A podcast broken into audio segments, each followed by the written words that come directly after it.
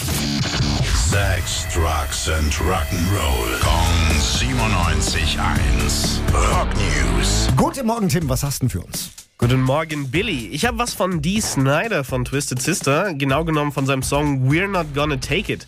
Um den gab es schon mal Radau vor so anderthalb Jahren, weil Maskengegner in den USA ihn verwenden wollten als Schlachtruf. Das fand Snyder überhaupt nicht gut und hat sich vehement dagegen gewehrt. Und was ist jetzt mit dem Song los?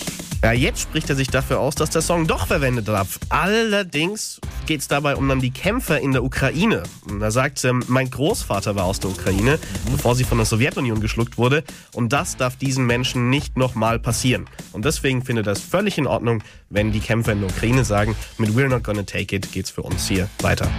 Finde ich gut. Finde ich mega gut. Dankeschön, Tim. Rock News. Sex, Drugs and Rock'n'Roll. Kong 97.1. Frankens Classic Rocksender.